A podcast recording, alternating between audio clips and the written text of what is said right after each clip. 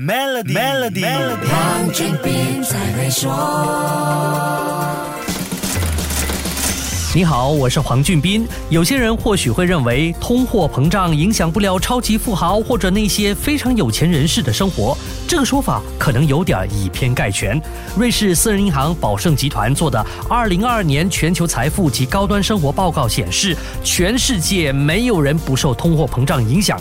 这份调查用一篮子的奢侈品和服务价格的波动来测试全球25个城市拥有至少100万美元可投资资。产的高净值人士的消费行为，你猜他们发现了什么？调查用的奢侈项目在过去一年里通胀率高达达百分之七点五，之前一年只有百分之一。有百分之七十五的奢侈品和百分之六十三的高级服务在过去一年都涨价了。报告说，全球涨价最厉害的是科技配套，这包括 iPhone、iPad 及 MacBook，还有另外一项就是律师服务。这两项的涨幅分别达到百分之四十一和百分之三十二点六。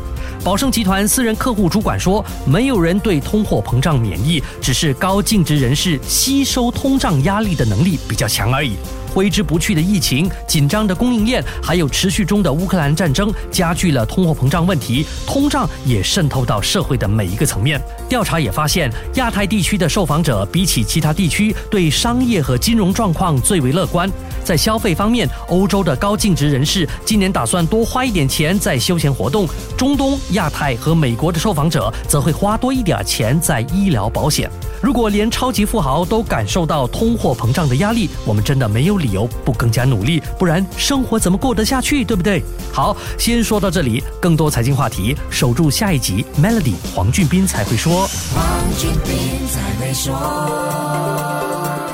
与 Maybank Zero Entry Cost Home Financing 进行融资或再融资，可节省高达一万五千令吉的印花税、律师和估价等费用。立即浏览 Maybank.my/zec Home Financing，需符合条规。